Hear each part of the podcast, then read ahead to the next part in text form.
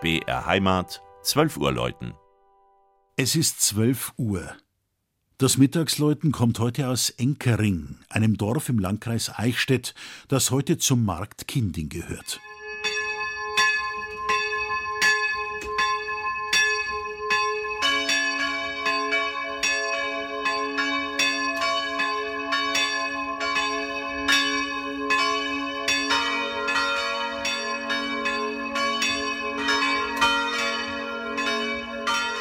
Wer auf der A9 Richtung Nürnberg die Anschlussstelle Altmühltal passiert, nimmt auf der linken Seite nur flüchtig die rund 500 Meter hohen Bergkuppen von Schellenberg und Schlossberg mit der Ruine Rumburg wahr, dem Wahrzeichen von Enkering.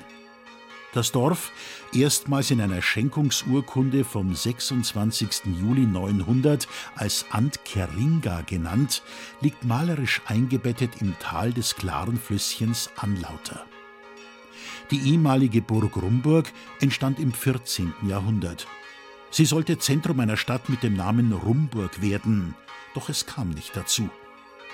1374 verlieh Kaiser Karl IV. dem Regensburger Bischof Heinrich IV. von Absberg das Recht, Enkering zu befestigen, einen Wochenmarkt abzuhalten und eine Richtstätte zu gründen. Die Kirche St. Ottmar wurde 1617 erbaut. Aber der wehrhafte Turm und die hohe Kirchhofmauer lassen eine längere Geschichte erahnen.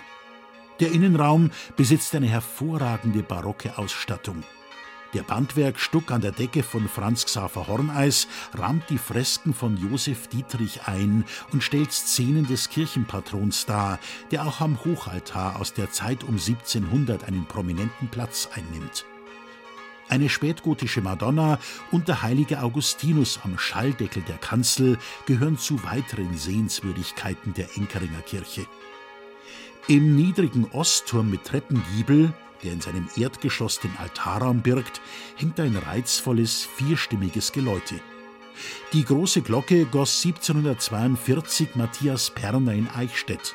Die beiden mittleren Friedrich Wilhelm Schilling 1957 in Heidelberg und das kleine Glöcklein, dessen Gießer unbekannt ist, lässt bereits seit über 600 Jahren seine eherne Stimme durch das Tal der Anlauter schallen. Das Mittagsläuten aus Enkering von Michael Mannhardt. Gesprochen hat Christian Jungwirth.